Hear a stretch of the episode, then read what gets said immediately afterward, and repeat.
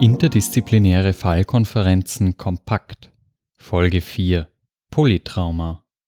Diese Folge bezieht sich auf eine Vorlesung, gehalten von Assistenzprofessor Dr. Markus Hofbauer, gehalten am 5. Oktober 2015 und behandelt Themen aus Block 25.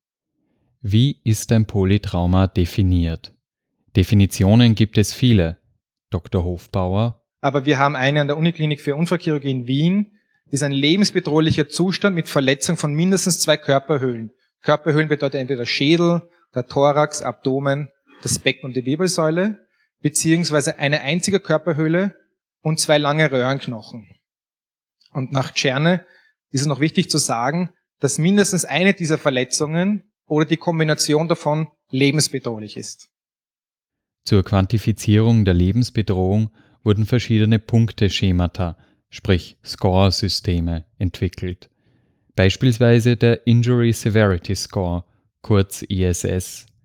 Dieser berücksichtigt die folgenden sechs Körperregionen. Erstens Kopf und Hals, zweitens Gesicht, drittens Thorax inklusive Wirbelkörper und Rückenmarksverletzungen, viertens Abdomen, ebenso inklusive Lendenwirbelkörper und Rückenmarksverletzungen, fünftens Becken und Extremitäten und schließlich sechstens Weichteile bzw. Körperoberflächenverletzungen, zum Beispiel Verbrennungen. In jeder dieser sechs Körperregionen werden sechs Schweregrade unterschieden, die mit ein bis sechs Punkten bewertet werden. Ein Punkt leichte Verletzung, zwei Punkte mittelschwer, drei Punkte schwer, jedoch nicht lebensbedrohlich, vier Punkte schwer und lebensbedrohlich, fünf Punkte kritisch, Überleben ist unwahrscheinlich und sechs Punkte tödlich. Der ISS wird aus der Summe der Quadrate der drei am schwersten betroffenen Körperregionen errechnet. International hat sich mittlerweile die Klassifikation durchgesetzt, dass ein Score von größer gleich 16 als Polytrauma klassifiziert wird. Pathophysiologisch kommt es beim Polytrauma im Rahmen des traumatisch-hämorrhagischen Schockgeschehens zum Auftreten von drei wichtigen Problemkreisen: Ischämie und Reperfusion, Gewebetrauma und Störungen des Immunsystems. Ziele der primären Versorgung des Polytraumas durch das Rettungsdienstpersonal und den Notarzt sind die Sicherung der Vitalfunktionen, Herstellung der Transportfähigkeit sowie eine ausreichende Analgesie des Patienten. Man kann sich für die Abfolge der Primärdiagnostik und Primärtherapie in der Notfallsituation am ABCDE-Schema orientieren. ABCDE für Airway, Breathing, Circulation, Disability und Exposure. Danach sollte der Transport so schnell wie möglich in eine Klinik mit Maximalversorgung erfolgen, da das genaue Ausmaß des Polytraumas am Einsatzort nicht eingeschätzt werden kann. In der Klinik erfolgt dann die weitere Diagnostik und Versorgung durch ein Schockraumteam. Das Schockraumteam besteht aus ein bis zwei Unfallchirurgen, einen Oberarzt, einen Assistenzarzt, ein bis zwei Anästhesisten, in der Regel viel mehr, und einen Radiologen. Und als erweitertes Team haben wir noch die Neurochirurgen, die Bauchchirurgen, Thorax und so weiter. Was das Besondere in Österreich ist, Unterschied zu Amerika oder Deutschland, dass die Unfallchirurgen bis jetzt noch so ausgebildet wurden, dass wir im Schockraum eigentlich ähm, alles versorgen. Das heißt, äh, wir müssen einen Schädel versorgen können, den Bauch, den Thorax und die Extremitäten mit den Anästhesisten. Bei der Versorgung gibt es einen Stufenplan nach Schweiberer. Dieser Plan ist in fünf Stufen gegliedert, 1 bis 5. Stufe 1a lebensrettende Sofortmaßnahmen, 1b lebensrettende Sofortoperationen, Stufe 2 Stabilisierungsphase, Stufe 3 lebenserhaltende und organerhaltende Frühoperationen, Stufe 4 Intensivmedizin und Stufe 5 funktionserhaltende und wiederherstellende Operationen. Das elementare Grundprinzip bei der Therapie ist dabei Treat first what kills first. Lebensbedrohliche Verletzungen werden mit Priorität versorgt, Andere Verletzungen, zum Beispiel Frakturen an den Extremitäten, werden zunächst provisorisch versorgt, um dann später, abhängig von der Belastbarkeit der Patienten, endgültig versorgt zu werden. Nun zu einem Fallbeispiel. Ein 37-jähriger Patient kommt nach einem Verkehrsunfall mit dem Notarzthubschrauber ins Spital. Im Schockraum wird er vom Schockraumteam empfangen und nach dem ABCDE-Schema beurteilt. Der Patient ist hemodynamisch instabil, trotz Infusion, und auch respiratorisch instabil, obwohl er intubiert ist. So viel zur Seite der Anästhesie. Was sieht die Unfallchirurgie? Was haben wir gesehen? Ganz kurz, wir sehen eine, sahen Rissquetschwunde an der Stirn. Wir sehen, dass die rechte Pupille weiter als die linke war. Der Thorax war instabil. Das Abdomen war deutlich über Niveau, also deutlich über die Höhe des Thorax, prall gespannt. Das Becken war soweit stabil. Was haben wir bei den Extremitäten gesehen? Bei den Extremitäten zeigt sich eine Rissquetschwunde am rechten Daumen, eine offene Fraktur des linken Ellbogens und eine offene Fraktur des linken Oberschenkels.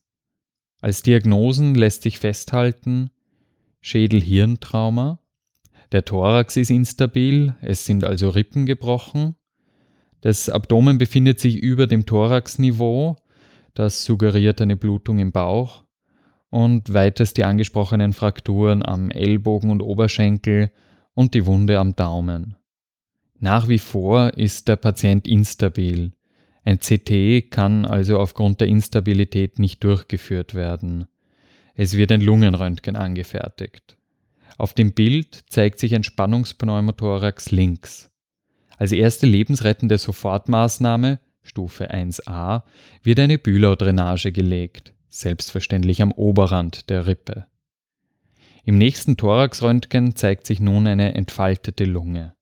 Mittlerweile hat sich der Patient hemodynamisch und respiratorisch zunehmend stabilisiert und nun kann ein CT angefertigt werden. Im kraniellen CT zeigt sich sichelförmig ein Subduralhämatom. Die Gefahr liegt in der Hirndrucksteigerung. Im Thorax-CT zeigt sich eine leicht kontusionierte linke Lunge. Das abdominale CT zeigt eine Leberruptur sowie eine zerborstene Milz. Im Becken-CT zeigt sich eine nicht lebensbedrohliche Fraktur des Acetabulums. In den Extremitäten Röntgen zeigt sich ein Bruch des linken Oberschenkelschafts im distalen Drittel mit Dislokation. Und die weiteren Röntgenaufnahmen zeigen eine Fraktur des Olecranons und eine Verrenkung des Daumenendgliedes. Gut, das heißt, wir wissen jetzt nach diesem CD, dass er zwei schwere Verletzungen hat. Einerseits das Subduralhämatom und die Milzruptur mit der Leberruptur mit der freien Flüssigkeit. Der Patient ist weiterhin hemodynamisch instabil. Die Anästhesisten machen alles, die haben schon neu angehängt, die haben Infusionen und, und, und. Und er wird nicht stabil. Jetzt haben Sie diese zwei Verletzungen. Das ist die nächste Frage. Was behandeln Sie zuerst? Die äh, Schädelblutung ist eine venöse Blutung, das heißt keine arterielle. Die dauert sehr lange, bis entsteht.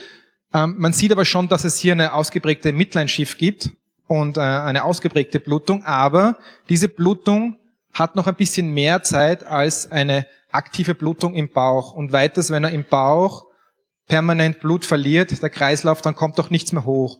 Das heißt, wir müssen zuerst den Bauch angehen, unter dem äh, Motto Treat First, What Kills First. Nun folgt Stufe 1b, die lebensrettende Sofortoperation. Mittels Laparotomie wird die rupturierte Milz entfernt und die Blutung weitgehend gestillt. Nach der Operation wird der Patient langsam stabil. Nun kann das Subduralhämatom behandelt werden. Setzen wir eine Hirndrucksonde. Hirndrucksonde bedeutet, dass wir einfach ein kleines Loch bohren, eine Sonde reingeben und den Hirndruck messen und schauen, ob das besser oder schlechter wird.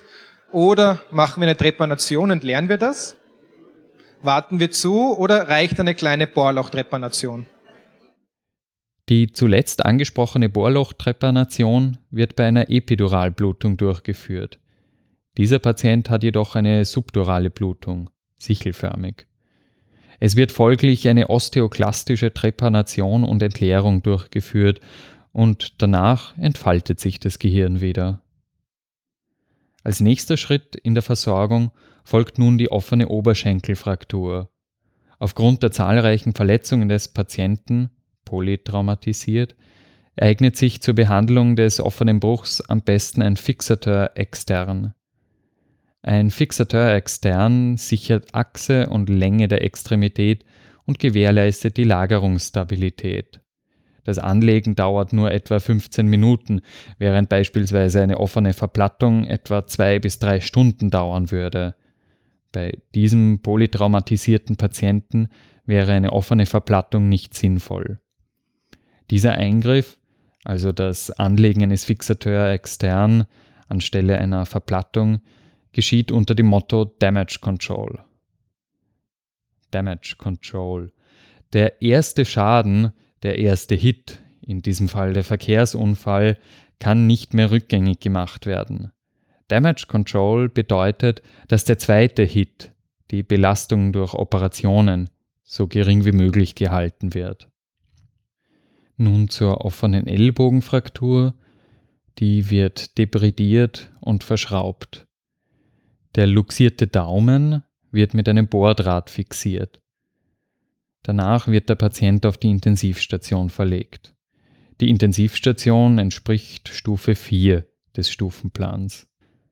Und weil der Patient hiermit den Schockraum verlässt, kürze ich die Patientengeschichte nun ab. Die Gesamtaufenthaltsdauer des Patienten im Spital waren 102 Tage, wovon er 21 Tage auf der Intensivstation verbracht hat. Elf Operationen hat der Patient überstanden, wovon alleine fünf am Aufnahmetag stattgefunden haben. Die Rehabilitation des Patienten dauerte dann noch einmal 110 Tage. Stufe 5 im Stufenplan nach Schweiberer sind, wie bereits anfangs erwähnt, funktionserhaltende und wiederherstellende Operationen. Davon hatte der Patient noch fünf. Mittlerweile ist der Patient wieder wohlauf und kann seinen Beruf wieder ausüben. Notizen zum Thema und weiterführende Links sind auf der Website podcasts.meduniwien.ac.at zu finden. Dieser Fall basiert auf einem Vortrag von Assistenzprofessor Dr. Markus Hofbauer, gehalten am 5. Oktober 2015. Manuskript Sarah Mühlberg, Gestaltung Florian Simon Linke